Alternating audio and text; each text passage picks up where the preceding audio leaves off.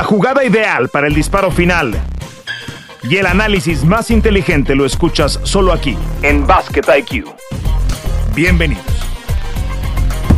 Hay muy pocas cosas que podemos dar por hecho en la postemporada de la NBA. Bienvenidos a Basket IQ. Una de ellas es la barrida de Filadelfia sobre los Nets. Estamos grabando esta edición en lunes para arrancar muy bien la semana, antes de que se jueguen los dos partidos que están en el calendario para este día que es el juego 4 en casa de Miami entre el Heat y los Bucks y el juego 4 en el sur de California entre los Lakers y los Grizzlies. Aquí estamos Eitan Benerra y quien los saluda Toño Rodríguez.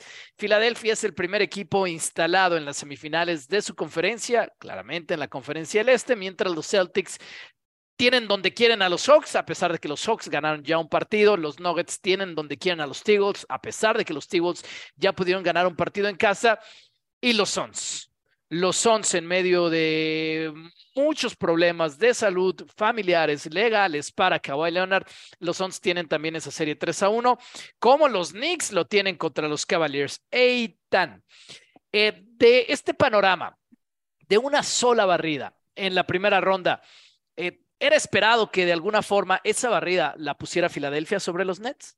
Hola, Toño, hola amigos. Sí, yo creo que sí. Por ahí quizá Denver pudo haber eh, barrido, pero creo que, que era una serie en donde no nos sorprende que haya terminado tan rápido. Sobre todo me parece que, que Brooklyn estaba jugando con dinero de la casa, ¿no? Después de salir de, eh, de todos los jugadores que se deshicieron, de Kyrie, de Kevin Durant, pues estar en playoffs me parece que para ellos no era tan malo, así es que sí, yo creo que, que no estamos nadie sorprendidos porque esa haya sido la barrida.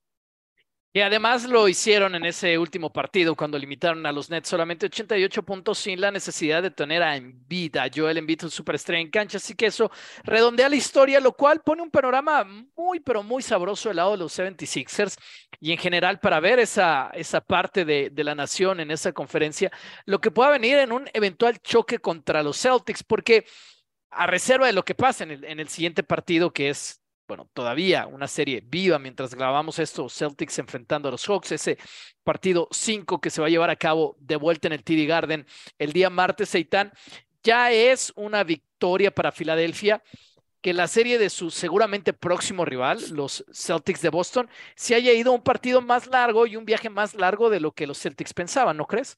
Sí, por supuesto. Soy, yo estoy convencido de que eso impacta, de que eso suma de que el ponerle kilómetros, millas al auto en estas etapas de la temporada es importante y si pueden desgastarse un poquito más los Celtics pensando, sí, sin desear en una lesión, ¿verdad? Pero bueno, es un factor que, que si puede durar, si se puede extender un poco más todavía mejor para, para el equipo de Filadelfia, porque debe ser, hablo de la de Sixers contra Celtics, que me parece eh, ocurrirá, una serie muy larga. Entonces, al paso de los días, al paso de los minutos, claro que puede ser una ventaja deportiva para Filadelfia que Boston no llegue con el mismo descanso. Sí, ya tendremos tiempo de, hacer la previa de lo que venga en la, segunda ronda de las pues dos conferencias, pero por ahora vamos a hablar de, de que DeJounte Murray está suspendido para el juego 5 contra los Celtics. Obviamente esto no pinta bien para los Hawks de Atlanta porque pues en ese partido, como ya dijimos, van a estar uno de visitante, dos contra un equipo que es mucho mejor que ellos en la construcción de roster, en el momento de básquetbol,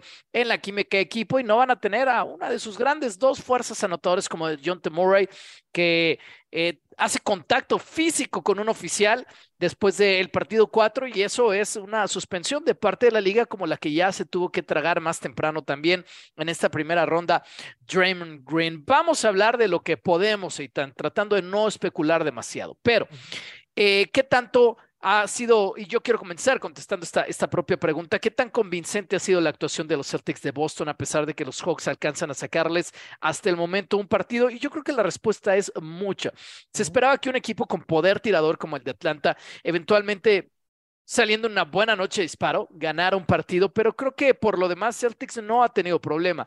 Los han dominado en la línea de tres puntos, les han tirado alineaciones distintas, alineaciones bajas, con Derek White jugando de titular, con Al Horford jugando cinco y en algunos momentos con Robert Williams tercero también haciendo esta alineación jumbo que ha sacado de partido todo el tiempo a los Hawks. Creo que ha sido meritorio que Atlanta pudiera ganar ese juego, pero bueno, con ese asterisco de que Celtics se ha tenido que alargar un partido más de lo que quisieran, quizás dos en esa serie.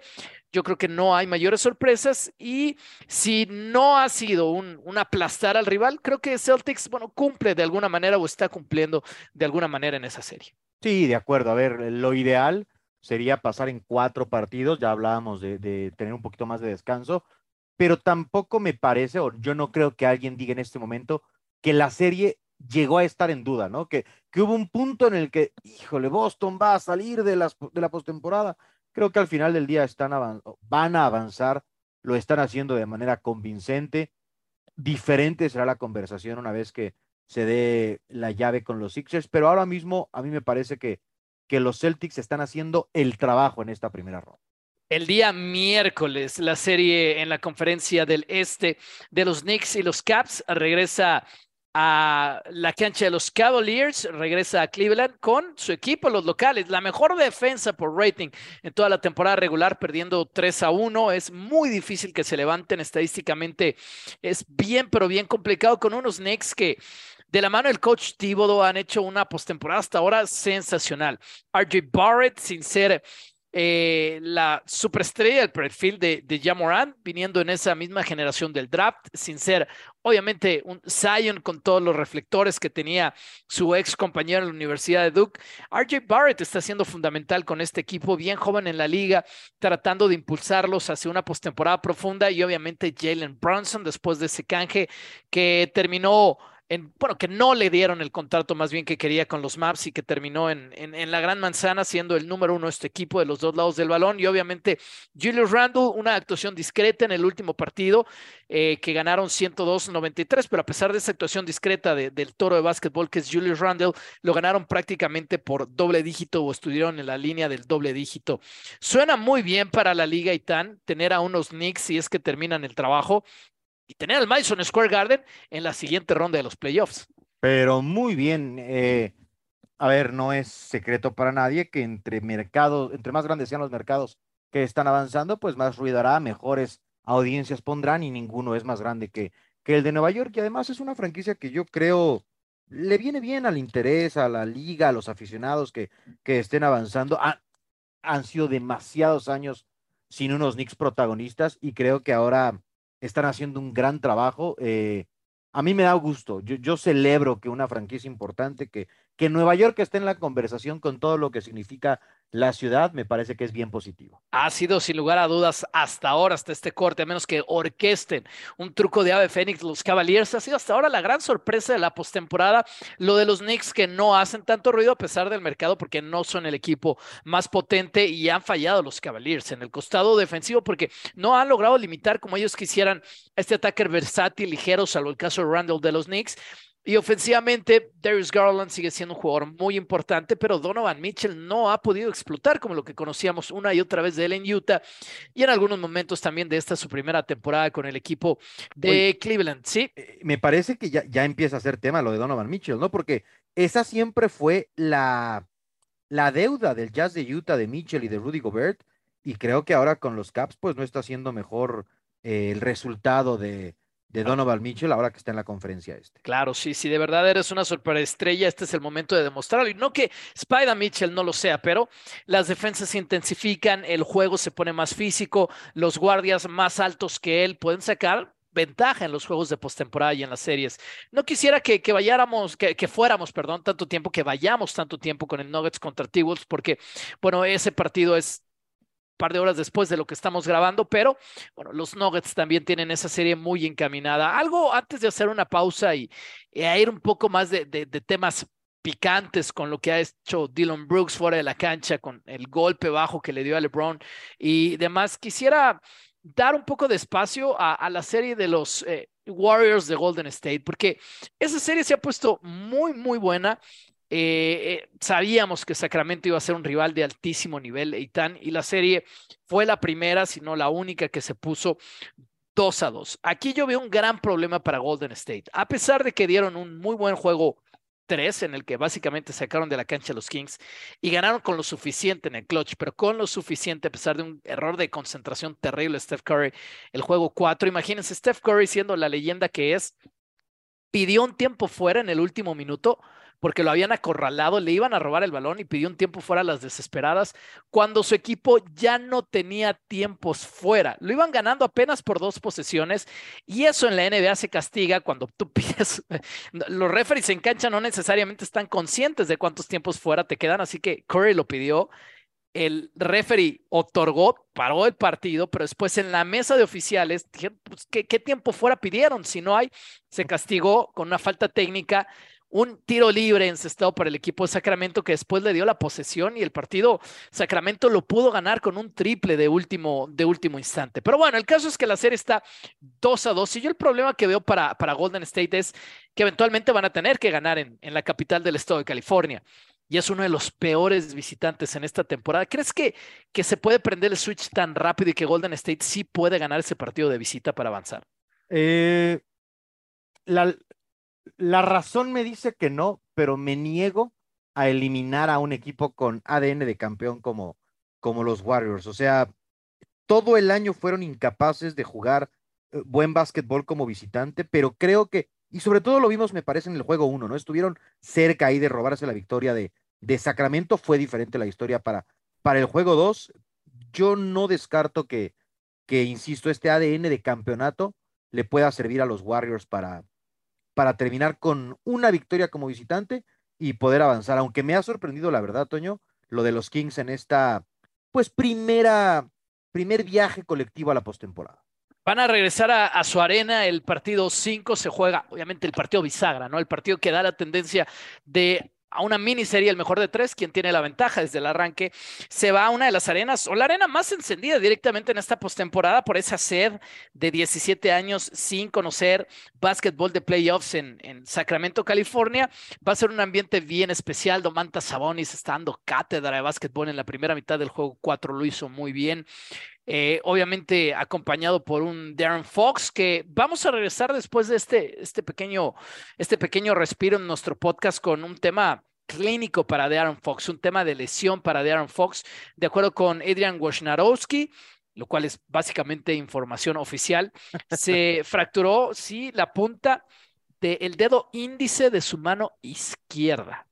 ¿Y eso qué tan importante es? Bueno, imagínense, Darren Fox es zurdo es la mano con la que tira. Vamos a regresar con eso y la historia de Dylan Brooks, que dice que la prensa lo está tachando de villano. Crea fama y échate a dormir. Un respiro y regresamos con más. Esto es Basket aquí. Regresamos. Llegó la hora de jugar por un viaje a las hashtag NBA Finals 2023. Acumula la mayor cantidad de puntos en el menor tiempo posible y demuestra tus habilidades para tener la oportunidad de ver en vivo a tus jugadores favoritos. Participa en la dinámica a través del sitio eh, dos puntos NBA y de .mx, NBAID.mx, es decir, NBA, la letra I latina, la D y puedes ganarte un viaje a las finales de NBA. En esta iniciativa que traemos para todos ustedes, llegó la hora de jugar por un viaje a las finales de la NBA. Participa entre más veces lo hagas. Obviamente, estudiando muy bien tu participación, vas a tener más oportunidades de ganarte este viaje no sabemos si va a ser a la ciudad de Boston, no sabemos si va a ser a la ciudad de Phoenix, pero siempre hay cosas que ver en uno de los eventos más importantes en el año en la Unión Americana. Ahora bien, Ethan, Darren Fox tiene esta fractura en su dedo índice en la parte de hasta, hasta, hasta arriba, la puntita del dedo índice de la mano izquierda y de acuerdo con Wojnarowski, eh, hay esperanzas de que pueda participar en el juego 5. A mí me suena que una fractura en el dedo de la mano de lanzar si vas a poder jugar, aunque sea con protección, va a afectar tu tiro. Tendría que ser, ¿no? Eh, digo, sabemos que la ciencia y la medicina deportiva está muy avanzada y tratamientos y opciones, pero a ver, no vas a estar al 100% y creo que la diferencia tiene que ser si con tu 80 o tu 70 le ayudas más a tu equipo que con el 100 de uno de tus compañeros, ¿no? Eh, a mí tampoco me suena, no quiero decir lógico, pero me parecería ingenuo pensar que va a poder rendir como lo había estado haciendo hasta antes de esta lesión. Sí, no, no parece que vaya a ser un tema solamente de soportar el dolor. Quizás eso se, pueda jugar o haya quienes puedan jugar a través del dolor, pero además si tiene una férula en el dedo, Vamos a ver el tamaño, vamos a ver, como dices tú, los avances de qué le ponen exactamente, pero tienes que, por un lado, proteger que esa fractura no se vuelva algo realmente serio. Eh, pero, ¿cómo vas a tirar? Estamos hablando de 38 puntos de Aaron Fox en el último partido, en el juego 4 de esta serie. explotan en esa zona media que de alguna forma entrega la defensiva de los Warriors. No le permiten llegar al aro, tampoco le invitan demasiado a ir a la línea tres puntos, pero es uno de los mejores jugadores en la NBA explotando en esa zona media, tanto con el paso de retirada, el jumper y con las flotadoras por arriba de Kevin Looney o Draymond Green, y necesitas toque, mucho toque, que es lo que, lo que tienen la técnica de Aaron Fox para ejecutar esos tiros, va a ser un tema a, seguir muy de cerca en ese partido. Sí, no sé si los Kings, Toño, lo que dicen es, su simple presencia va a provocar que tenga atención de la defensiva de Golden State. Digo, eso me puedo imaginar pero es que si, a ver, es una lesión que se ha hecho pública, porque si estuviera lesionado y nos enteramos eh, por ahí dentro de un par de meses, ah, por cierto, ¿se acuerdan que no jugó tan bien? Fue por esto, bueno, pero aquí ya sabemos que existe esta lesión y eso debe condicionar, creo yo, cómo lo marcas, cómo juegas, casi invitarlo a ver si está sano o no, pensaría yo. Sí, ¿qué pasa si empieza a fallar los tiros, no? O sea, del lado de Sacramento, ¿qué, pasa si, si ves que tu estrella empieza a fallar los tiros? Alguien tiene que dar un salto hacia adelante. Y luego Golden State en esa estrategia defensiva, bueno, reforzará, enfocarte quizás en, en otros jugadores y dejar que Aaron Fox siga fallando sus tiros si algo le está incomodando en, en la mano izquierda. Vamos a, sin tratar de, de, de exagerar en este tema, porque es un tema legal, pero va a tener repercusiones. Los, Clippers están básicamente, quizás si usted está escuchando esto eh, el día martes ya fuera de, los playoffs, antes de grabar, los Suns lo tienen 3 a 1, el partido es este lunes de, de regreso en el desierto en, la ciudad de, Phoenix, Arizona. Y Kawhi Leonard, además de la lesión de rodilla que pues lo ha, lo ha hecho perderse partidos ya en esta serie, su hermana ha sido sentenciada de por vida en los Estados Unidos eh, por estar relacionada con el asesinato de una mujer.